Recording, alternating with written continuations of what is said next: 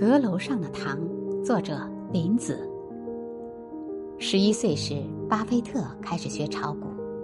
他用零花钱买了三只股票，没几天就亏了一半。他惶恐不已，向父亲霍华德讨教炒股之道。霍华德想了想，讲了一个故事：美国经济危机结束后，霍华德炒股赚了钱。他想起前几年穷得吃不上饭。翻遍全家也找不到一块糖，便从集市买了两大袋蔗糖，藏在自家阁楼上。妻子丽拉疑惑地问：“买糖做什么？”霍华德笑着说：“兴许日后可以当饭吃。”丽拉回想起那些食不果腹的日子，不再说话。不料那段时间股市行情好，霍华德几乎每天都能赚钱买糖。丽拉看见阁楼上堆满了糖，抱怨道：“囤这么多糖有什么用？你当它们是黄金？”霍华德摸着鼓胀的荷包说：“要是再遇上灾荒，它们可比黄金值钱。”一天天过去，灾荒没有重现，霍华德炒股却顺风顺水，常买糖回来。丽拉担心这么多糖放久了会变质。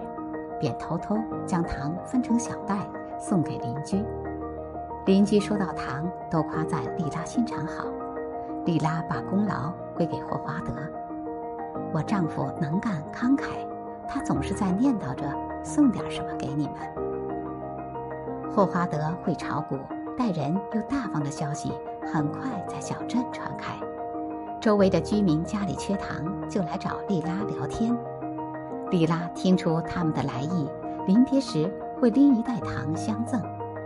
霍华德炒股越赚越多，买回的糖也越来越多，但他发现阁楼的糖变少了。他惊诧地问妻子：“糖到哪里去了？”丽拉神秘地笑笑说：“送给那些相信你的人了。”霍华德一脸迷茫。丽拉把自己担心糖会变坏、当礼物送人的事。